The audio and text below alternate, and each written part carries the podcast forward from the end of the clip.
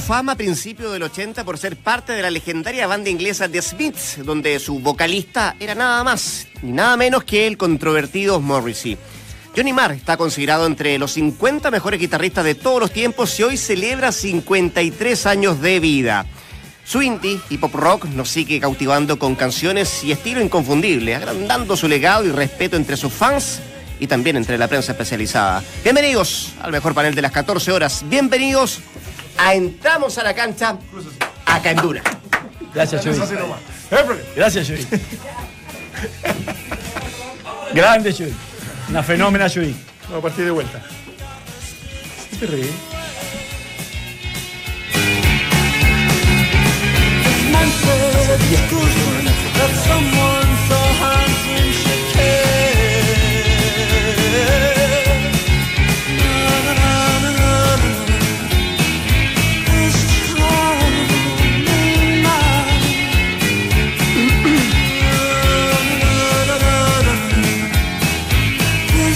las 2 de la tarde con un minuto. ¿Qué tal? ¿Cómo les va? Muy, pero muy buenas tardes. Bienvenidos a esta edición de Entramos a la cancha Canduna, 89.7 y en todas nuestras plataformas digitales en www.duna.cl, en Facebook y nos puede comentar a través de esa misma red y en Twitter. ¿Qué más le ofrecemos? Don Dante, don Valdemar, don Claudio, buenas tardes, bienvenidos. ¿Qué tal, mi querido? Buenas tardes. Tardamos en reaccionar, pero reaccionamos Sí, todas pues, las ¿Sabes que yo hice la pausa porque pensé que iban a partir No, ustedes? no, no. También, por Pensamos todo lo mismo. El negro lo vi más acelerado y pensé que se iba a meter el negro. Vinimos más conciliadores hoy día, peleamos mucho ayer, entonces un, un- un son de paz. Bueno, donde De va a haber mucha pelea parece, no, lo estamos haciendo en, en tono más eh, genérico, en el sentido de lo que va a pasar esta tarde en el Tribunal de Disciplina de la NFP, en el Tribunal de Penalidades, a propósito de la situación eh, que tiene que ver con los expulsados el fin de semana. Opa. Irá con defensa Colo Colo, por cierto que sí, ellos tienen mucho que alegar, mucho que aportar en este, en este ámbito y queremos ahondar en ese tema. Tenemos en la línea telefónica a Jorge Carrasco, que es abogado de Blanco y Negro. Jorge, ¿cómo te va? Buenas tardes, gracias por atender la llamada, entramos a la cancha. Buenas tardes, eh, saludo a todos los del panel, especialmente a Valdemar Méndez, que es a quien hace tiempo conozco y es un agrado poder conversar con él. ¿Qué tal, Jorgito? ¿Cómo estás? Un gusto saludarte. Tanto tiempo. ¿Todo bien? Todo bien. Una manera de decirlo, imagino, ¿no? Porque está bastante enrarecido el ambiente Sí. ahí. Sí, la verdad que ya venimos trabajando hace tiempo, o sea, desde el fin de semana este tema, y a la espera de ya comparecer el día de hoy al Tribunal de Disciplina. Jorge, y, y la expectativa de Blanco y Negro, la expectativa de Colo Colo para lo que pueda ocurrir esta tarde. Se- a ver, se han develado muchas cosas, ha habido mucha entrevista y mucha imagen de por medio. Y quiero partir con eso. Eh, ¿Ustedes llevan algo especial como para, para defender, por ejemplo, a Paredes ante el tribunal? Sí, de hecho ya tenemos preparadas las imágenes que vamos a presentar el día de hoy y que mm, en realidad no tienen ninguna coincidencia con lo que señala el informe del árbitro, a partir de que señala que hubo eh, los insultos que ustedes pudieron apreciar que señala el informe en reiteradas oportunidades y que además estas fueron escuchadas e informadas por el, por el asistente. Eh, Quiero entender, eh, Jorge, que esas imágenes no son las que ha visto todo el público, las que difundió el canal del fútbol, las que se mostraron por otras eh, cámaras de otros canales de televisión que estaban el día del partido, de lo que se mostró tal vez a través de un teléfono celular y que se compartió por redes sociales. No he visto lo que ha salido en redes sociales, pero sí son imágenes que son de nuestro cuerpo técnico en virtud que al momento que ocurren los hechos con Esteban Paredes, eh, las imágenes del CDF se dan precisamente con el tema del penal y la expulsión de Óscar Opaso. Eh, sin embargo, nosotros contamos con las grabaciones del cuerpo técnico de Colo Colo en el cual este queda registrado todo lo que pasa en la banca. Eh, eh, ¿Son grabaciones de colocolo.cl? No, no, no, del cuerpo técnico. Mm, No, el cuerpo del técnico. cuerpo técnico. Es que siempre los cuerpos técnicos tienden a hacer una grabación propia bien, porque sí, obviamente es que- les porque interesan otras cosas. Para preparar el partido que viene o para guardar eh, ciertas cosas. Además de eso, Jorge, ¿Sí? además de eso, ¿qué, qué otro, qué otro elemento de, de prueba para la defensa van a llevar? Bueno, principalmente son estas imágenes co- con las que, las, las que les señalo, porque mm, en realidad existe una abierta contradicción con lo que señala el informe del árbitro. Vuelvo a reiterar que, que señala que, le, que, que insulta al árbitro César Deichler, cuando en realidad hasta el momento de la expulsión lo único que hace Esteban Paredes es conversar con Patricio Polich. Es inentendible de que haya estado gritando al, al árbitro César Deichler o que se haya referido a pelado tal por cual, como señala el informe, conversando con Patricio Polich. Por otra parte, eh, es muy relevante el hecho de que señalen que lo escuchó el primer asistente Edson Cisterna, en virtud que mm, está, no sé, a 30, 40 metros de la banca donde se produce el tumulto. Esteban no grita en ningún momento y señala que lo escucha. Aparte, la imagen se ve que el primer asistente está hablando por intercomunicador, anotando en su tarjeta y además me dicen que escucha los insultos de Esteban Paredes, me parece bastante lógico. Además, de, ustedes en el panel tienen gente que ha jugado al fútbol. En un estadio lleno es muy difícil escuchar algo más allá de 10 metros, más, más aún cuando al momento de que se produce el penal la gente empieza a gritar, silbar y un montón de cosas que en realidad no coinciden para nada con el informe del. Eh, están saliendo, Jorge, gusto saludar, están saliendo una, al- algunas versiones que señalarían que Polish estaba sin intercomunicador, lo, lo cual lo cual le podría dar un vuelco absoluto al tema, ¿o no? Así es, cada vez que él trata de informar a César Deichler, de hecho en la primera amarilla de, de Berríos, nosotros también tenemos el, eh, las imágenes, eh, Patricio Polich se acerca al primer asistente solicitando que le ponga la amarilla a Berríos. Patricio Polich efectivamente estaba sin intercomunicador. Y además, el día de ayer nos enteramos que mm, Patricio Polich no está dirigiendo porque mm, estaría suspendido a petición de la gerencia de competiciones. Por lo tanto, un árbitro que está siendo suspendido y que termina influyendo y arbitrando en realidad el fin de semana, me parece una situación grave. Eh, Entiendo, Jorge, que están solicitando unas, una suspensión bastante importante para el Pato Polich. Sí, ahora eh, escuché ayer algunos comentarios que era un despropósito. De, hecho, escuché algún comentarista de este abogado que viene a pedir 50 partidos de, de suspensión, pero es como generalmente se, se, se solicitan las sanciones. Yo solicito la aplicación del artículo 60 eh, con la máxima sanción, pero al final es que determina el tribunal. Jorge, y después, cuando ya van a Camarines, eh, ¿qué es lo que sucede ahí entre, mm, entre Guede y Polich? Porque yo decía, eh, venían los ánimos exacerbados ya de la cancha, pero ¿cómo se le sale la cadena o cómo reacciona en realidad Guede cuando se iba Polich rumbo a Camarines? Algo tiene que haber existido ahí, no sé cuál es tu versión. Bueno, de, hecho ustedes pueden apreciar, eh, y es bastante ilógica la reacción que tiene Pablo al final del, encuentro, en virtud que cuando termina el partido, Pablo Guede le solicita a sus jugadores que no le vayan a reclamar al árbitro, lo saca de encima.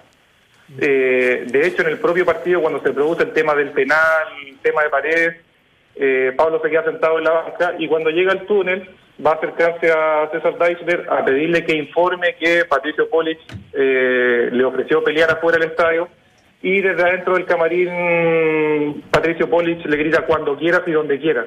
Y eso fue lo que eh, hace explotar a Pablo Guedes. ¿Es- ¿Eso ustedes lo tienen eh, grabado, Jorge? No, no, porque no aparece Patricio Polich en la imagen. Eh, lo que me comentó Pablo, que de adentro del camarín, cuando está el- con el tema de que solicitando que el informe le ofreció pelear, de adentro le gritó Patricio Polich cuando quiera y donde quiera. Y- Y, y- que fue lo que produce el arrebato finalmente de, de Pablo. ¿Y lograron que, que aquello sea informado, eh, Jorge, o todavía no conocen a, a cabalidad el informe de Deichler? No, el informe de, de Deichler en realidad tiene eh, relación con lo que señala Pablo en ese sentido, que se acercó mm, de forma, pone sí que de forma agresiva, pero los mismos términos que yo te estoy señalando y que le señala exactamente lo mismo. Eh, señalando que él había ofrecido pelear cuando quiera y donde quiera, pero obviamente no señala que Patricio Polich de dentro le gritó lo que te acabo de señalar. Eh, hay, hay un or- per- per- perdón, Rodrigo, hay un orden de, de priorización en cuanto van a pedir, porque regularmente los abogados de- le, le dicen a uno, cuando- por lo menos cuando uno choca, le dice algo vamos a conseguir, o cuando te chocan, algo, pero no, vea, no veáis todo. Rebaja de castigo a Paredes, el castigo a Polish y rebajar el castigo a, a Guede. Eh, es difícil, ¿no? Bueno, el día de hoy solamente estamos compareciendo por los expulsados. Nosotros Ya. el día de ayer presentamos una denuncia al respecto de las amenazas primero de Patricio Polis contra Esteban Paredes y la invitación a pelear respecto de Pablo Guedes, lo cual yo creo que se vería la próxima semana. Eh, eh, estamos a la espera de citación del tribunal a Pablo Guedes, Gustavo Grondona respecto a lo informado, lo cual todavía no ocurre, por, por lo tanto se vería la próxima semana. Hoy día comparecemos a defender las expulsiones de los tres jugadores y, y de Octavio Manera. O sea, ¿qué va a dirigir el fin de semana entonces? Puede dirigir. Así es, hasta puede el momento, Ya, de hecho, el propio informe del, del árbitro señor César- César Deichler señala que no existieron insultos, sí reclamo eh, airado. Jorge, en el caso de Paredes, eh, puede ser de dos a cinco partidos. Em, lo lapidario acá tiene que ver con el informe del árbitro del partido, que tú dices, bueno, efectivamente es eh, la visión del árbitro versus lo que puede decir y lo que ha dicho Esteban en, una entrevista que le leí hoy día en el, Deportivo de la, de la Tercera. Eh, ¿Se puede contrarrestar aquello? Así es, de hecho, si bien el informe del árbitro goza de presunción de, de veracidad, eso se puede revertir con las pruebas que nosotros tenemos y que en realidad mm, el informe del árbitro no tiene ninguna lógica con las imágenes que nosotros tenemos grabadas, pero ninguna, no tiene ninguna correlación, hasta los propios insultos. eh, me parece que no tienen relación alguna con las grabaciones que nosotros tenemos y en los minutos que se informan. Jorge, eh, ¿cuál, cuál es tu opinión del Tribunal de Disciplina? Eh, me- sé por dónde viene la pregunta, de hecho también lo aclaré anteriormente. Eh, yo debo señalar que llevo ocho años compareciendo ante el Tribunal de Disciplina. ¿Ya? Eh, primero anteriormente como jugador, ahora como abogado. Comparezco por otros clubes incluso. Y en realidad yo nunca he tenido problema alguno con, con el Tribunal de Disciplina ni observación alguna al respecto. Me parece perfecto. Era- era- entendiste bien para dónde iba dirigida, digamos, pero me gustaba, eh, que- quería saber tu opinión porque en definitiva eres el que está hace muchos años yendo, participando, entendiendo objetivamente las decisiones que se han tomado, por lo tanto hay una, hay una, hay una reflexión bastante más, más, más, más lógica o más inteligente, se podría decir. Lo que Sí, ahora yo, yo entiendo un poco en su momento la, la las declaraciones de Raúl hechas más como hincha que conociendo el que conociendo el tribunal. Por eso yo, hago la aclaración que yo llevo ocho años compareciendo al tribunal y, Y entiendo y no que sí, ningún ya- problema al respecto. Yo entiendo que empatices con él, eh, es parte de. Es, es lógico, eh, te relaciones, pero a mí me, pasa- me- me sigue pareciendo impresentable, pero bueno, es un capítulo que no, no- no tiene, no tiene relación con lo que estamos hablando ahora. Era puntualmente que quería, quería escuchar tu opinión eh, de eso. Eh, la, idea es que, es que a Paredes lo absuelvan completamente o, hay cierta conformidad si es que le dan el castigo mínimo, Jorge. Yo creo que la idea es que lo absuelvan eh, completamente. La verdad que, reitero, viendo las imágenes y el informe del árbitro, me parece impresentable que, que fuera sancionado Esteban Paredes. Yo vuelvo a insistir, ayer lo señalé y lo señaló el propio Esteban, que él ha comparecido anteriormente siendo expulsado por insultos con Roberto Tobar ¿Ya? y lo reconoció ante el tribunal, señaló y aclaró cuáles fueron los insultos que, que le dijo en su momento Roberto Tobar y en esta ocasión las imágenes para mí son bastante contundentes en que no tiene relación el relato del árbitro con lo que nosotros vemos en las imágenes y en las imágenes vemos a Patricio Polich casi pegándole pechazo a Esteban Paredes y pegándose en el pecho señalando de dímelo a mí, dímelo a mí porque te voy a estar cagando. Jorge, em, tú decías, bueno, hace rato que yo voy al tribunal, estoy re- representado primero como jugador, después como, como, como abogado. ¿Qué te dice tu experiencia en, eh, en situaciones como esta? ¿Sea un, un informe tan lapidario de parte de un árbitro que haya sido mm, como caso omiso por parte del tribunal? Sí, yo eh, he tenido la oportunidad precisamente con imágenes eh, de revertir eh, informes del árbitro que, si bien cuentan con esta presunción de veracidad, sí he, he tenido oportunidades que, que he podido revertir esos informes con medios audiovisuales. Jorge, eh, nos decía anteriormente de que según tenés entendido, el Pato Polich estaría suspendido o estaría no estaría dirigiendo porque tiene algún castigo. ¿Eso queda sentado en algún lugar? Eh, imagino que sí, o queda escrito en algún lugar. Eh, digo, ¿uno puede solicitar esos antecedentes o simplemente es una presunción? Dentro de la. Nos corroboraron hoy día, de hecho, de la propia NFP y que esto correspondía a una sanción en virtud que, que Patricio Polich me parece que había dado un minuto de silencio que no estaba autorizado en el partido anterior. Y, y en ese sentido, en la propia denuncia que nosotros presentamos el día de ayer, estamos solicitando que comparezca la gente de gerencia de competiciones para que nos ratifique eh, lo ocurrido. De hecho, si ustedes piensan, Patricio Polich dirige prácticamente todos los fines de semana y era bastante raro que apareciera como cuarto árbitro. El tema es que un árbitro que está suspendido, que influyó de la manera el fin de semana, eh, prácticamente arbitró. Por lo tanto, son parte de lo que nosotros estamos solicitando en la denuncia. Eh, ¿Se entiende que si está suspendido no puede participar ni siquiera tampoco como cuarto árbitro o sí se les puede permitir estar como cuarto árbitro? Es parte de lo que nosotros estamos solicitando que, Se que se aclare. Pero si alguien no está eh, habilitado para dirigir como primer, como árbitro central, en la manera en que ocurrieron los hechos el fin de semana, eh, queda claro que Patricio Polis dirigió. Por otra parte, póngase la situación que im- imagínense César Deichler se hubiera lesionado, el que hubiese reemplazado a César Deichler hubiese sido Patricio Polis. Exactamente. La imagen de, mm, de la primera amarilla de Berríos, la verdad que más allá de que pueda estar bien cobrada o no, César Deichler está a dos metros de la jugada en que, que se cobra la falta, no pone la tarjeta amarilla y nosotros tenemos la imagen en que, no sé, eh, Patricio Polis estará a 100, 120 metros. Pero eso lo puede hacer un cuarto árbitro, ¿no? Está perfecto, pero quedan las dudas respecto a un árbitro que está suspendido de dirigir.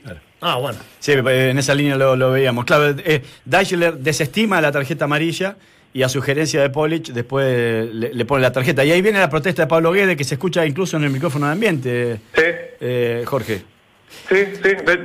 Ahora, nosotros tenemos claro este tema, que el cuarto árbitro puede intervenir, no hay problema, pero eh, nos quedan las dudas y estamos haciendo las consultas respectivas respecto a un árbitro que, que está ejerciendo una suspensión. Jorge, te, te- te- te pregunto más, más desde lo global.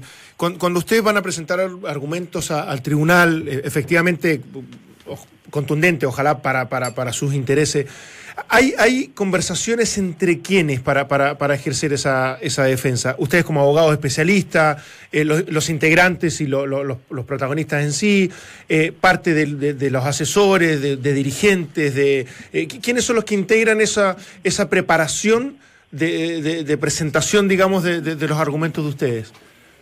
Ahora, desde el punto de vista jurídico, claro que esto recae sobre mí. La ¿Ya? verdad que ahora, conversado obviamente con Esteban Paredes en su momento respecto a lo que ocurrió, eh, la gente del cuerpo técnico y los propios directivos, se toma la decisión que en realidad el tema es grave. Yo en un principio, eh, cuando me comentan el tema que mm, había amenazado a mm, Esteban Paredes, lo he visto un montón de otras veces también que existen prepotencias de los árbitros en su momento, hay jueces que dirigen de una forma más suelta, otros que imponen autoridad, pero al momento que vimos la- las imágenes, eh, era totalmente relacionado con el relato que me señaló Esteban Paredes. Yo, las imágenes que vamos a presentar el día de hoy, si yo me pongo en la posición inversa, que un jugador le empieza a pegar casi pechazo a un árbitro y se empieza a pegar en el pecho como dímelo a mí, dímelo a mí reiteradamente, eh, lo más probable es que el, que el futbolista sea sancionado. Tomando en consideración además que el árbitro es el encargado de eh, velar porque se cumpla la regla del juego. Me parece que es una situación un poco grave. Jorge, eh, entiendo que estas filmaciones que, que son mandadas por el cuerpo técnico tienen un fin quizás táctico, bueno, o algún otro fin seguramente de, de, eh, para poder estudiar movimiento, etcétera. Pero cuando sucede todo esto, que, que se traslada un poco el foco de atención a cerca del banco ahí de suplente de Colo Colo, ¿se cierran ustedes con la imagen? eh, ¿Esta imagen es, es bastante clara, me refiero, o, o, hay- o- o pueden ser interpretadas de alguna forma?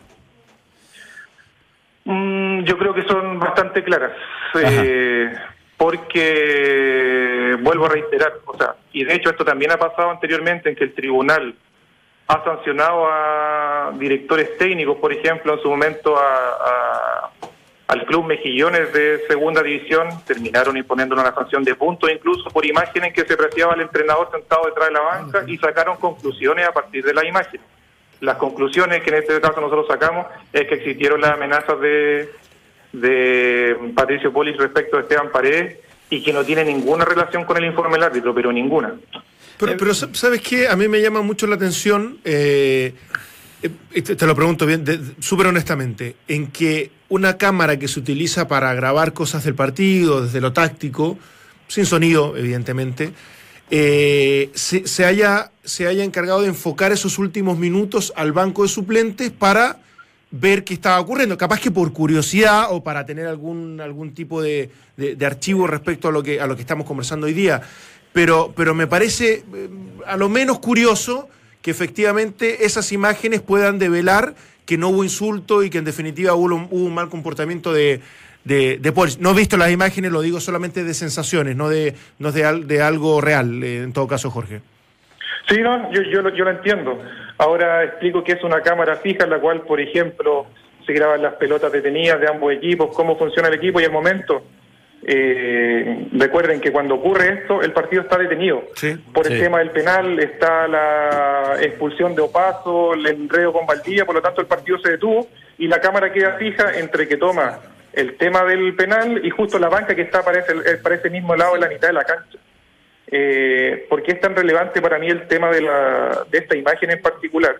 Porque el informe señala que eh, el asistente, el guardalínea del, del, desde este sector, escucha los reiterados insultos de Esteban Paredes. Y vuelvo a reiterar que es un primer asistente que está a, a 30, 40 metros de la jugada, con la barra de, con el sonido ambiente del público, en el cual Esteban Paredes no grita, hay un tumulto, el árbitro además está conversando por el auricular, anotando en la tarjeta, me parece que es un superhombre para Pero, además, Jorge- con su oído haber escuchado esto. Sí, sí, eh, eh, es cierto, pero eh, esta cámara, perdón que insiste con, con- con eso, ¿esta cámara está de frente a la banca de Colo Colo o está en la misma tribuna que, que no, no dejaría ver efectivamente si está sentado en la banca? En la tribuna desde el sector de casetas. De caseta, o sea que no, no, si, si alguien está sentado, en, eso- en un momento paré hay imágenes que está sentado, cuando discute con, con Polich, es imposible que esa cámara de ustedes pueda ver efectivamente lo que está pasando con Paredes. Claro, lo que pasa es que del momento que, que, que se expulsan a Opaso, ¿Mm? salta todo el banco de Colo Colo a reclamar y el único jugador que se para es Paredes y que está conversando en estos momentos con Patricio Polich. Aparece la amenaza de, de Patricio Polich, llama al, al árbitro Deichler y se expulsa a Esteban Paredes. Por la distancia de la ubicación de la cámara, Jorge, estamos hablando solo imagen, no audio, ¿cierto? Sí, solo imágenes, se escucha el sonido ambiente del público. Sí, eh, ahora, eh, me queda bastante claro por ahí la defensa que van a intentar con, con- con lo de Paredes.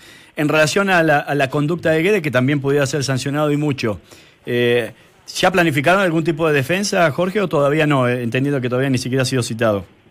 Mm, Todavía no ha sido citado y en este sentido eh, el informe del, del árbitro señala que no hay insultos, eh, de que existió una un reclamo un poco agresivo, pero señala tal cual como fueron los hechos y reclamando que eh, esto se generaba porque se solicitaba que se informara la invitación a pelear por parte de Patricio Polich. Eh, vuelvo vuelvo a, a insistir sobre eso, Jorge, y, perdóname que, que sea tan cerrado en eso, pero Está majadero. consta, o majadero, exactamente, consta en el informe de Deichler que Polich le dijo, eh, te peleo en donde quieras, o algo así. No, no, no, no. Solamente consta que Pablo Guedes solicitaba al- con lo que ocurrió en Camarines eh, que incorporara en su informe que Patricio. Polich lo había invitado a pelear. Te preguntaba porque yo sé, uh, eh, tuvimos imágenes que después estuvieron hablando con Deichler en, la, en el aeropuerto, de- también, ya más tranquilo, y estaba Jorge Valdivia, estaba Guede y, y seguramente... sí, sí, lo, ¿eh? lo pude, lo pude apreciar. Está bien. Sí, por, por lo menos felicitar, tra- tra- tra- transmítelo, su- transmítelo su- tú, en definitiva, porque Jorge Valdivia no estuvo metido en ningún problema, estuvo muy dado tranquilo, estaba muy maduro, cosa que te había dado mucho trabajo, por lo menos en esta oportunidad. La verdad que se comportó como, como un gentleman, así que hay que destacarlo, si es verdad que uno de repente creería Sí. que en estas cosas eh, hay un desborde, sobre todo un tipo tan temperamental y de mucho carácter y líder de este equipo, y que en definitiva me parece que, que, que es bueno desde su aprendizaje de que Claro. no querer ir más a tribunales todos los martes, así que... Oh, sí, de, de hecho, cuando he asistido ahora con, con Jorge Valdivia al tribunal, debo señalar de que él se, ha expres- se ha expresado bastante bien ante el tribunal. Se lo valoraron en su momento de que Jorge, en su carácter, si bien en la cancha eh, sigue siendo el mismo, eh, su carácter y sus declaraciones son más maduras que hace 10 años atrás. Pero ¿Vos entras con el jugador, Jorge, cuando vas? Eh, cortito, porque en enero te quería hacer una pregunta, pero vos cuando, por ejemplo, fue citado Valdivia, ¿entrás con el jugador? Sí, entro con él. No, no, no, cortito, porque estuve, Jorge, haciendo algunas averiguaciones, no te puedo revelar la fuente, pero me dicen eh, que no estaba castigado Polich. Y eso está confirmado y requete confirmado. Te, te- te- te lo digo un poco para contrastando lo, contrastando lo que me decía, lo que nos contabas tú. Bueno, la, la información que nosotros tuvimos hoy día desde la propia a NFP era que competición había solicitado la suspensión del árbitro. Bueno, lo solicitó, a lo mejor no, no, no, no terminó ocurriendo. Puede ser eso. También. Ya, pues, don. Jorge Carrasco, abogado de... Blan- ¿Sí? ¿Una No, más? no, que, que- nos quede escuchando la duna porque Sí. Quédate, quédate en línea o escuchando si quieres, Jorge, porque vamos a tener eh, la otra parte en esta, en esta versión para ver que, para, para contextualizar todo lo que significaba y lo que podía pasar esta tarde en el tribunal. Muchas gracias por, por, eh, conversar con nosotros. ¿ah? Ok, pues nada, que esté muy bien. Gracias, Jorge. Gracias, Jorge. Carrasco, el abogado de Blanco y Negro que estará esta tarde entonces acompañando a Paredes en el Tribunal de Penalidades. Vamos a la otra vereda, a la otra cara. Enrique Oces en la línea telefónica. Don Enrique, ¿cómo está? Muy buenas tardes. Hola, muy buenas tardes, ¿cómo les va? Muy bien, te habla Rodrigo Álvarez Enrique, está ante Poli, Valdemar Méndez y Claudio Palma acá en el, en el eh, panel. No sé si tuvo oportunidad de escuchar a- al abogado de, de Colo Colo, Jorge Carrasco, pero entre otras cosas que nos comentaba acá, que nos decía acá, eh, de los argumentos que va a llevar Colo Colo para presentar esta tarde ante el tribunal para buscar que se absuelva a, a Paredes tras la expulsión del día domingo, él daba cuenta que tiene una información desde la NFP de que, de que el Pato Polich, Patricio Polich, que era cuarto árbitro en el partido de la región de la Araucanía, estaba suspendido. Oh, eh, hola, muy buenas tardes al panel. Eh, bueno, eh, sí, bueno, los señores, los señores, todos los, todos los clubes, lo dicho, lo dije ayer en la media prensa, todos los clubes tienen derecho a hacer sus descargos y a, llevar las pruebas correspondientes que, que, que estimen necesarias para, para poder absolver o denunciar ciertos tipos de cierto tipo de situaciones. En el caso de lo que me acaba de comentar usted, eh, eh, no es efectivo, el señor Poli no estaba no estaba suspendido, no sé de dónde sale esa información, la comisión técnica la, la componemos tres miembros de árbitro, ex árbitro, y ninguno de nosotros ha dado una información de ese tipo, por lo tanto eh, eh, pueden haber conversado con gente de la NFP, la gente de la NFP trabaja alrededor de eh, 150 personas, pero la comisión técnica que es independiente somos nosotros tres y ninguno de nosotros tres ha dado información referente a un castigo del señor Poli, por lo tanto eso no es efectivo. Perfecto. Despejado ese punto, Enrique, como presidente de la Comisión de Árbitros, eh, ¿cómo evaluó usted el desempeño de la, de la- de la cuaterna que fue a- a la- al partido de Temuco con Colo Colo? Sí, yo creo que eso es un buen punto eh, porque más allá de las de todas las, las, las, las polémicas o las situaciones que, que se vieron enfrentados en en durante el partido, a mí me gustaría recalcar, y lo dije ayer también con colegas de ustedes, que, eh, que lo más importante en el fútbol moderno es eh, acertar en las decisiones claves del partido con un trabajo en equipo. Las instrucciones que se le dan a los árbitros en Chile, en Sudamérica y en el mundo son tendientes a que es imposible que un árbitro dirija solo un partido y necesita el apoyo de sus asistentes, del cuarto árbitro, incluso hoy día, hoy día en, en Sudamérica, yo estoy en Brasil, en Argentina, perdón, precisamente para eh, echar a andar el proyecto VAR Copa Libertadores van a haber tres árbitros más que van a estar vigilando cualquier situación extra que escape al, al contacto visual de los árbitros y que pueda ser solucionado para hacer justicia deportiva. Por lo tanto, eh, las grandes decisiones del partido de Temuco Colo Colo fueron resueltas de buena manera y por lo tanto todas las discusiones eh, no tienen ninguna validez técnica porque eh, las imágenes son, son claras y se resolvieron correctamente las grandes decisiones. Enrique, de gusto saludarte. Eh, te quería Hola Claudio. Eh, te quería consultar porque Carrasco dijo, eh, volviendo un poco al, al tema del posible castigo que tú lo niegas de, de Polish, dijo esto viene de la, de la, no sé si la comisión competencia, habló de, de- de- de- de- del organismo que, que rige la competencia, que había sido una sugerencia a la comisión arbitral por no por, por haber dado un minuto de silencio en la fecha anterior no autorizada por la NFP. Un poco para dejar claro que, que Colo Colo va, va, va, va a velar diciendo que estaba castigado Polich y que no podía ser cuarto árbitro. Pero te quiero llevar a lo que se ha comentado y, que yo encuentro eh, que tiene cierto, cierto asidero en relación a, al, cómo llevar un árbitro FIFA a ser cuarto árbitro con el protagonismo que tiene, porque eso no lo podemos desconocer, el protagonismo que tenía Selma y el protagonismo que tiene Polich eh, es exacerbado. eh, eh, eh, es de los árbitros que dicen eh, tenemos que jugar nosotros también, no podemos pasar inadvertidos y yo en eso estoy abso- absolutamente y diametralmente en, la vereda contraria. El cómo llevar un a, un, a un- árbitro a jugar, como dicen ustedes, a Dagiler, que tiene mucho futuro, eh, si en la oreja va a tener a un tipo que permanentemente va a incidir, va a intervenir, como lo hizo en Temuco Polish. Bueno, eh, Eh, a algunos les puede gustar un cierto tipo de arbitraje, a otros no, pero nosotros consideramos que para ese partido el, el cuarto árbitro eh, eh, era el que fue designado.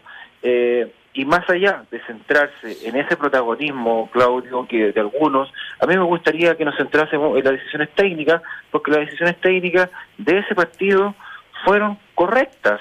Entonces todo lo que lo que lo que conversamos después eh, corresponde a situaciones extrafutbolísticas que nacen de una situación técnica bien sancionada, porque si si Colo Colo asume el penal que se le cobra de buena manera y se produce una discusión, uno se produce un- porque ahí sí que existe un error arbitral y un error de que de procedimiento de que se saca una amarilla a un jugador que no corresponde por una confusión del árbitro y, y se resuelve pero pero es, y se resuelve después correctamente, pero todo el procedimiento Pero- pero tienes razón. por los respons- Yo, yo te encuentro, mira, por- Enrique, yo te encuentro se- razón se- y yo creo y yo creo que no hay, no hay doble lectura en el, en el tema del arbitraje de Daesh. Los propios colocolinos han dicho. Pasa que, que, en, que en la primera tarjeta amarilla al chico, en la que no muestra el Berríos. chico Berríos, uno dice, bueno, si le empieza a quitar el piso. Mira, si yo si yo hubiese sido Daesh, me acerco a Polo y digo, no me güey, más, o sea, déjame dirigir tranquilo. No, pero Me- no, me- me- sí, está. Y, y te- y- y claro, no, no, no, de verdad, y de No, pronto, y de Hay pronto. árbitros, que, hay, hay árbitros que les dicen a su, a su cuarto árbitro, y hay árbitros, bueno, y hay diálogos como, como el que comentaba Chantía en, la- en- en el, en el partido en el partido de inaugural de, de la- del, del Mundial del 2006 que le tocó dirigir con Horacio Elizondo, que le dice, eh, Carlito, eh, yo no me toque el pito a cada rato, si yo sé arbitrar. Claro. Eh, está bien, eh, eh, son, son, son estilos, pero en este caso particular, eh, Polic no llevaba intercomunicador, no llevaba, no, no, no llevó el, el audífono, no llevó el micrófono. Por lo tanto, es imposible. Ustedes revisen las imágenes. Las imágenes son claras. La- el Poli Me- no llevaba el menos- intercomunicador. menos- por lo tanto, Menos Menos mal, mal. menos mal no llevo el micrófono, Enrique. Ya, pero- pero- Dejemos, que, dejemos que conteste pero- con pero- seriedad, por pero- favor. pero- pero pero pero eh, lo que les quiero decir es que la instrucción del mundo no de Chile es que los árbitros asistentes los árbitros y los cuartos árbitros deben informar al árbitro central cualquier situación que a ellos les parezca que desde su punto de vista debe ser sancionado de otra manera y en eso no hay ningún problema los árbitros están capacitados para poder escuchar y escuchar y escuchar y tomar la decisión que a ellos les parezca mejor. Y, y, y de acuerdo a todos esos antecedentes y de acuerdo a lo visto en la, en la cancha, en, en Temuco, por lo, por, lo, por lo pronto, no hubo situaciones que se fueron resueltas de mala manera por Es un verdad. trabajo en equipo. En, en otros sí, pero en este partido no. Oye, Enrique, ¿por qué no llevó intercomunicador? Gusto saludarte. Hola, eh, porque no llegó, porque los todos los árbitros de primera división tienen eh, un- tienen tienen intercomunicadores que la NFP les proporcionó, pero en el caso de los árbitros internacionales, su- los intercomunicadores son de de un, de, un- de un, de un modelo más reciente. Eh, los seis árbitros internacionales tienen, unos- tienen unos intercomunicadores más modernos que los otros eh, 12 árbitros de primera división. Eh, y en el caso de Patricio Poli, él, él llevó el llevó el audífono de- del modelo anterior, del- o sea, del, de su modelo, que no que no, no está configurado con el con el con el con el con el intercomunicador del árbitro, por lo tanto eh, no, no, no eran compatibles y decidió no, no, no colocárselo, lo que es lo que es una falta, lo que es un error, lo que podemos podemos podemos eh, llamarlo a, a conversar con nosotros en la comisión de árbitros. ¿Falta que amerita castigo. Enrique? No sé, no sé, lo vamos a conversar más adelante.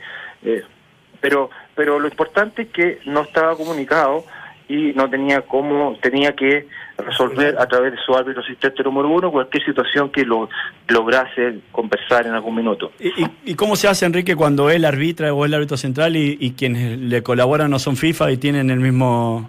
tienen eh, No, porque sí, porque por el- en el caso Patricio, eh, el- el equipo de Patricio tiene tiene cinco audífonos. Tiene el, el- el- la, la- la herramienta, la radio, como digamos así, tiene cinco audífonos, entonces él se lo presta a todos sus a todos sus compañeros. En este caso, Patricio solamente llevó el audífono, no llevó eh, la, no llevó el set completo, la maleta completa, por lo tanto ahí, ahí nos dimos cuenta que eran incompatibles. Está perfecto. No, es primera vez que nos pasa. Oye, Enrique, te quiero, de, de verdad, esto te lo digo en serio, te quiero, te- quiero, quiero agradecer el que tú permanentemente los días lunes abras los micrófonos y nos vayas explicando Ah. todo tipo de cosas, porque en algún minuto criticamos todo el hermetismo que existía en el anterior proceso. Y es, es- es muy sano, es muy aclaratorio, y de repente uno no, no, no habla, no habla pavada. Pero, pero en ese escenario, si yo soy, soy el jefe y tengo a un árbitro FIFA, es medio extraño igual que lo tire a ser cuarto árbitro y, y coloque en la cancha un tipo más joven, ¿no? No, no, no, es de cierta menos- lógica. No, no sé.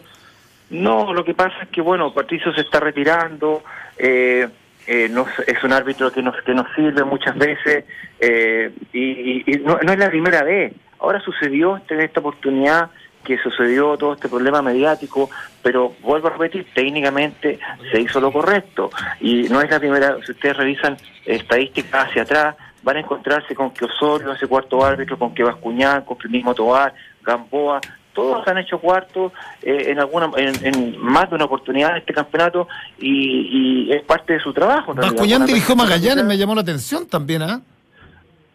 Porque lo que San pasa- Bernardo. Lo que pasa, lo que pasa es que ahí se produce, se produce, hay cosas internas que ustedes no manejan no tienen por qué manejar, pero, pero llegó la designación de Roberto Tobar y Julio Bascuñán eh, y, un- y la- una cuaterna completa a dirigir la semifinal de Copa Libertadores eh, de entre Gremio y y Barcelona que se juega mañana, se juega en Gremio, en Porto Alegre. Y, y esa es, y- pero producto de los en- de los ensayos que los árbitros tienen que hacer para, para el protocolo del VAR, los árbitros debieron viajar el domingo en la mañana. Por lo tanto, todas las designaciones que estaban pre- previamente establecidas, Tobar arbitraba, en principio arbitraba Antofagasta con Audax, eh, Bascuñán iba a otra parte, no recuerdo cuál, hubo que hacer una serie de cambios de última hora para que estos árbitros pudiesen dirigir la semifinal y pudiesen estar el domingo en Puerto Alegre y, eh, y hacer cambios en forma interna. Eh, eso fue lo que pasó eh, y por eso por eso Julio terminó arbitrando el día sábado un partido Magallanes. Eh, te pregunto, eh, Enrique, eh, entendiendo que eh, técnicamente se resolvieron de buena manera las situaciones en el, en el campo de juego, que ese es a lo mejor tu análisis y es, lo que lo que puedes sacar en claro y, y lo que beneficia obviamente en la conversión arbitral como la tuya. Eh, yo voy a, algo que queda un poco aislado o aparte de esto, pero que siempre está implícito. Digo, en la forma a veces de llevar adelante un partido o de ejercer la autoridad. Y en ese aspecto imagino que ustedes tienen algún tipo de informe psicológico, porque acá lo que, lo que causa cierto problema, que es un poco lo que recién nos decía Jorge Carrasco que iban a tratar de demostrar, es que hay una prepotencia o hay un discurso o hay algo que le dijo, en este caso el Pato Polich, a Paredes eh, y después a Guede, y, y que a partir de aquello obviamente reaccionan de una manera obviamente desproporcionada. No sé qué tipo de análisis hacen ustedes de eso, que es extrafutbolístico, pero que también juega, obviamente. Sí, efectivamente, yo creo que yo creo que nosotros debemos eh, yo creo que efectivamente hay hay hay, hay de esos análisis, hay esos informes y yo nosotros no nos negamos a tratar de ir mejorando en ese aspecto. Evidentemente que tenemos que mejorar, pero yo voy eh, y, y- y- y recojo esa crítica y a futuro vamos a tratar, no con el Pato, el Pato tiene 45 años, Sí. ya se está retirando y algunos que algunos como Osorio, Gamboa, que ya están maduros en el arbitraje y, y ya tienen, están, están, están eh, un poco hechos. Tenemos, tenemos mucho trabajo con los árbitros más jóvenes y ahí hay que irlos formando de manera, de manera que, que logren, que logremos tener una mejor empatía, una, un mejor manejo pero el manejo no solamente parte del, del área arbitral, porque si vuelvo, vuelvo a la base, si, si Colo Colo hubiese aceptado de buena manera, me refiero a la banca técnica y a los jugadores dentro de la- del campo de juego, el penal bien sancionado, se ejecuta el penal, se amonesta Saldivia y no pasa nada en el partido. No, sí, la molestia Pero venía como- de, de la tarjeta amarilla de Berríos. Se, se escucha incluso en el micrófono de ambiente que Sí. la protesta de. Guede porque a Pero- sugerencia al Pato pero- Polich le pone una tarjeta que Daischler había desestimado. De ahí viene más, más- más que nada el problema, me parece Pero- a mí, Enrique. Pero, pero, pero te parece, está bien, está bien, pero te parece que es una molestia para para te- que terminen esto. No, No. yo creo que no. Entonces, entonces está, está claro que está claro que tenemos que educar, tenemos que formar y te- entre todos tenemos que ayudar para que esto se mejore, porque Sí. no es normal no es- y no está bien que un árbitro sea acusado, no es normal, no está bien y no es normal también tampoco que un técnico reaccione de la manera que reaccionó. Entonces, eh, de, de ambas partes y de ambas situaciones tenemos que eh, poner nuestra mejor, sentarnos ¿no? después que pase todo esto y decir, mira, ¿cómo vamos a trabajar para el futuro? Porque esto no le hace bien al, al, al mundo del fútbol. Eh, estamos tratando de que existan de que exista mayor justicia deportiva, que, que tratar de invertir más en, e- en ese tipo de cosas, tratar de invertir más en desarrollo. Nosotros hemos hecho un trabajo muy muy fuerte con las fuerzas básicas de los clubes, en tratar de, eh, a, los, a los jugadores jóvenes, sus 19, sus 17, educarlos en la regla de juego, educarlos en, en un poco la empatía con el árbitro, y tenemos que trabajar en esa línea. Enrique, eh, la última al menos de mi parte, y entendiendo que el Tribunal de, de Disciplina o de Penalidad es un ente autónomo e independiente, e insisto, independiente de lo que ocurra esta tarde en el tribunal, para ustedes como comité de árbitros, me imagino que lo que puso Techler en su informe ocurrió así. Sí, claro, o sea, yo no puedo, no puedo desmentir algo que el árbitro indicó, que pasó, que supuestamente él, lo que él dice es la verdad, una, una verdad absoluta desde el punto de vista de él, y no me corresponde eh, discutirlo en realidad. Yo eh, tengo que acompañar a los árbitros en esta este tipo de situaciones, eh, el, el relato que ellos indican o los hechos que ellos señalan son los que efectivamente desde el punto de vista de ellos pasaron, por lo tanto eh, es lo que está plasmado en el informe. Sí, el Ahora, problema. ah, perdón, no, no, no, perdóname, que lo que por ahí eh, se está malinterpretando, Enrique, eh, o al menos es lo que uno puede ver de las imágenes, eh, es que quizás el reclamo de, de Paredes no era por el penal mal sancionado, o el penal que en realidad era efectivo y estaba bien sancionado, sino era por la tarjeta amarilla a Opaso. Entonces, a partir de ahí, quizás también hay una mala interpretación o una omisión, en cierto modo, incluso, ¿por qué no también en el informe? Es decir, el reclamo desproporcionado o no de Paredes pudo haber existido porque por la tarjeta o paso y no por, no por, eh, por el penal en sí. Sí, bueno, eh, eso eso los árbitros me dicen, por lo menos el cuarto árbitro y el, y el primer árbitro asistente, que, eh, eh, que fue un error de procedimiento del árbitro central, el árbitro central erróneamente se confunde y amonesta a Opaso pensando que era él el que había hecho la mano y después le sacan en conjunto los, lo- el, el, árbitro- el segundo árbitro asistente y el primero le sacan ese error y, y lo, y lo llevan a, a, hacer el procedimiento correcto. Pero no, eh, finalmente se, se solucionó el tema, pero no no no es que no, no es que hayamos querido expulsar a un jugador sin saberlo. En realidad es uno, de los- uno, uno de los errores más graves que puede tener un árbitro de expulsar a un jugador que no ha cometido ninguna infracción o amonestar a un jugador por dos veces y dejarlo en la cancha. Son los errores más más más terribles que le puede pasar a un árbitro. Por lo tanto, jamás jamás los árbitros van a querer amonestar a un jugador que no ha cometido una falta. Enrique, muchas gracias por atender la llamada. Vaya, vaya al barrio Recoleta, ahí, Cortito, muy ahí cortito. están los bares más modernos. Muy cortito, Enrique. No, estamos- Existe una autocrítica importante de- del gol de Wanders eh, a O'Higgins, el primero, Sí, que está a dos sí, metros. sí. ¿Eh? Sí, bueno, esto es un, eso es un, lo dije ayer con los medios de prensa también. La verdad es que, como les digo, bueno, yo no saco nada con decir que estamos trabajando con los asistentes pues, semana tras semana en este tipo de situaciones. Han ido todos los planteles del fútbol a hacer, a, a trabajar, los jugadores a hacer trabajos con los árbitros asistentes, pero este tipo de situaciones son son lamentables, un error grosero, fuerte, grande, eh, importante, que no tiene mucha explicación técnica, porque yo puedo defender eh, o explicar el, el gol de paso con lo, con lo católica, que es uh, 30 centímetros fuera de juego, hay una pierna fuera de juego, pero que aquí hay dos metros, es imposible. Yo la verdad es que no tengo muchas palabras para explicar esta situación y el árbitro evidentemente no va a jugar, va a estar, va a estar en conversaciones con la comisión técnica y va, vamos a tener que tomar las medidas necesarias con él para que este hecho no se repita. Ahora sí, Enrique, un millón de gracias. No, no, le decía que ahí en Recoleta hay varios bares ahí modernos, puede sacar algunas No, cosas puede. limpio para, para instaurar- instaurarlo acá en Chile, don Enrique. Estamos trabajando, muchachos, así que no, no, no hay tiempo para. No, estamos hablando para del bar. Ah, Ah, ah, sí, el bar, el bar, el bar está el, el bar de la NU esta, noche. Eh, bueno, cuando lo, lo que necesiten a su disposición para poder aclarar y bueno, eh, algunos me dicen que son los lunes de 12, yo trato de que sea, no, ma- no me- no me llaman tan seguido, pero entiendo su entiendo su eh, su función y la función de informar y tratar de educar a la gente, así que cuando necesiten mi, mi ayuda eh, a, su disposición. Nos parece muy bien. Gracias, Gracias, Enrique. Enrique. Que esté bien, ¿eh? Hasta luego, hasta luego. Entramos a la cancha.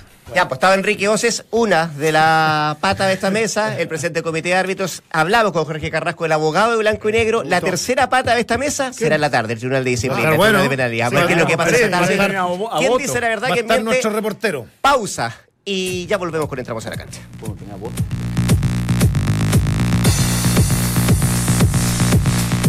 El próximo lunes se reúne la comisión de la FIFA que verá los reclamos tras el duelo entre Perú y Colombia. Bonanote regresó al país, pero en la Universidad Católica prefieren no apurar su vuelta. Hinchas de Wanderers se prometen para el sábado un infierno para David Pizarro, que lo consideran un traidor. Cómodo. A partir de las 16.45 horas viviremos una nueva jornada de Champions en Europa. Destacamos el duelo entre el PSG y el Anderlecht, el Celtic frente al Bayern Múnich, Roma frente al Chelsea y el Sporting de Lisboa ante la Juventus. Relax Fit de Skechers es la comodidad y el estilo que necesitas. Ingresa a Skechers.cl, elige tu modelo y disfruta con cada paso.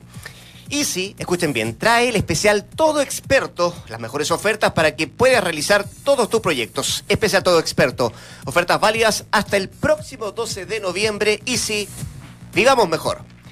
2 de la tarde con 47. ¿Algo más que decir de lo tarde? No, no, nada. Hablamos bastante. Esperar, solo esperar. Alivianemos la cosa. Aliviaremos la cosa. Llegó mi cacheza, a ver, no. Está ahí, sí. Está con nosotros acá en el panel, se ha sumado a, a- a, mm, a este diálogo Juan Pablo Quesney, que lo presentamos como fundador o como gerente general de AQ Fútbol. Las dos cosas. Las dos cosas, bueno. Es una plataforma de pronósticos deportivos, muchachos, que mm, se trata de una aplicación y un sitio web bastante innovador y dicen único a nivel mundial, ¿es así? Así es. Eh, ¿Y por qué no nos detallas más qué puede encontrar uno en esta aplicación? Eh, ¿Cómo estar en el ranking? Y, ¿Y qué puede conseguir uno con esto? ¿De qué se trata esto? Esto es una aplicación de pronósticos deportivos. En principio estamos solo con fútbol porque estamos en Chile, Argentina, Perú y Colombia. La idea aquí, tú puedes entrar y pronosticar en los distintos partidos. La plataforma va llevando un registro del porcentaje de acierto y el número total de partidos. De esa manera se generan rankings para cada liga y la idea es que es un juego. Esto es gratuito y va a ser siempre gratuito para el usuario. Tú se puede estar como sitio web y como plataforma para iOS y para Android y tú puedes descargarla, jugar con tus amigos, armar grupos específicos para armar la típica polla que se arma. Normalmente son muy populares en los mundiales, Claro. pero aquí se puede hacer para cualquier momento eligiendo las ligas que te interesan y nosotros premiamos semana a semana a los mejores. ¿Cuál es la gracia también aquí? Cada liga tiene sus rankings específicos. Tú puedes empezar a seguir a las personas, ver y te dan los tips de, oye, mira, este es el que va a ganar. Y tú la plataforma, al llevarte un registro, tú puedes ver a alguien que, por ejemplo, si lleva un 80% de acierto en 100 partidos, tú te das cuenta que esa persona ya no es suerte, Ah, claro. sino que es un patrón. Y eso tú puedes ocupar los pronósticos de esas personas para ir a experto, ocupar en Bwin, Bet365, en cualquiera de esos sitios de apuestas y ocupar esos pronósticos de apuestas. Ocupar las tendencias. Así es. y. También nosotros tenemos un chat que funciona de la misma forma. ¿Cuál es la, la- Porque yo lo tuve que leer. AQ. AQ Fútbol, es de A, como C, C, U. Fútbol en inglés, fútbol. Ah, ya, fútbol en inglés. Oh. Así es. La página del sitio web también funciona con fútbol en español. ¿Por qué el ACU? El ACU viene de Accurate, funciona de la misma forma que ACU Weather, que es el pronóstico del tiempo, tiempo. aquí bueno. el pronóstico de fútbol. Le pusimos el nombre en inglés porque nuestra idea empezamos en Perú, Colombia, Argentina y Chile. Pero nosotros ya en enero nos estamos expandiendo a México y ya en abril, mayo del próximo año queremos estar en Inglaterra y de ahí dar el salto a todo el resto del mundo. ¿Cuál es la ganancia de ustedes en esto? Nosotros queremos ser principalmente una red social Siempre de en la deporte. plata, no, es que obvio, No, nosotros es que, también. ¿sabes? es que si es gratis, no, pero es que lo que pasa, es, lo importante es rentabilizarlo. Así es. Y si Así es es. gratis para, es gratis para el usuario, ¿en dónde está que el quedó. fin? Siempre va a ser gratis para el usuario. Siempre va a ser gratis Siempre. para el usuario. Siempre. Nosotros nunca vamos a cobrar por jugar. Sí. Ahora el usuario no gana. Sí, gana los premios, los los premios. mejores. Nosotros ya estamos entregando Ah, ya. premios. De hecho, tenemos premios de 1.500 dólares para el, gana- para el ganador de la temporada. El ganador de la temporada funciona hasta el 31 de mayo porque en este momento tenemos las cuatro ligas de estos países. El ganador de las cuatro ligas. El ganador total. total. Pero además, mensualmente nosotros también entregamos premios para el ganador de cada liga en específico. Ya. ¿Que también es premio en plata o es- Premio en plata, en gift card. Está. Pero ustedes, ustedes la venden a la página, vuelvo a, a eso porque Sí, ¿cómo se en la medida que en la medida que incluso vos lo des a conocer también te puede llegar auspiciadores o te puede, es. gente que te pueda ayudar. Hoy día no estamos recibiendo ni un ser peso. mejores, entonces Así por ahí es. va la pregunta. Hoy día lo estamos haciendo todo con la inversión inicial de los socios y los capitalistas que están entrando después. O sea, en este momento no tenemos publicidad, pero la idea es que sea una red social. Nosotros tenemos también un chat que funciona como Twitter. Entonces tú puedes seguir a las personas y ver los comentarios de esas personas, les puedes contestar y esa es la idea, que sea- sea también una red social de deporte. El, el golpe, de- perdón, el, el- el golpe del mundial, me imagino, fue- para todos fue tremendo. Más allá de lo Así es. futbolístico, uno cuando mira también cae la publicidad y una, una serie de cosas. Fue, ¿se, se notó eso? ¿Se- se- Nosotros lo- acabamos de lanzar. Nosotros Ah, la lanzamos post De- eliminación. Ah, pues, Sí. pero O sea, pensaban también lanzarlo. Sí, pero a la vez también nosotros estamos en Perú. Y en Perú en ningún Hay momento está más fútbol, nunca Claro. ha estado más futbolizado Perú que en este momento. O sea, y las ligas, como te digo, nosotros tenemos las cuatro ligas de estos países de Sudamérica, que son los que estamos. Tenemos las cuatro, las cinco ligas top de Europa, que son Francia, Italia, España, Inglaterra y Alemania. Y también tenemos la Champions, que la, la Champions, la Liga Francesa, la pusimos recién. Nosotros todas las semanas estamos subiéndole actualizaciones y cosas distintas. Juan Pablo, ¿cuánto le implementaron acá en Chile? Y la estamos probando como un grupo acotado de gente, como hace un par de meses, llevamos trabajando desde abril, pero abierta a todo el público. Empezó hace dos semanas que la empezamos a publicitar de manera orgánica, que se llama que sin in- invertir en ¿Y- redes sociales. ¿Y cuánto tienes que comparar, por ejemplo, con el resto de otros países? ¿El chileno le gustan este tipo de cosas?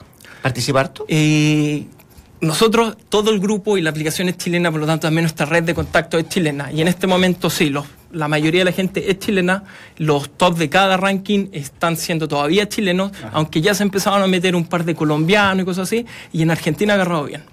En Argentina y Colombia ha agarrado mucho mejor que en Perú, que también es contradictorio con lo que les dije antes de que en Perú debiera ser el Claro, que estaba claro. más fuerte, pero...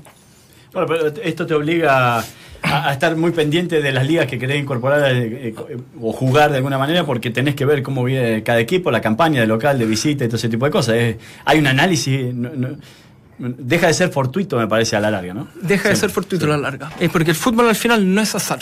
No, hay- hay una tendencia. Y al tiro se ve, tú puedes ver que en las distintas ligas, los primeros de cada liga son completamente distintos en todas. Siendo que todavía ya no, no tenemos un grupo de 100.000, sino que ya estamos con los 1.000 usuarios más o menos.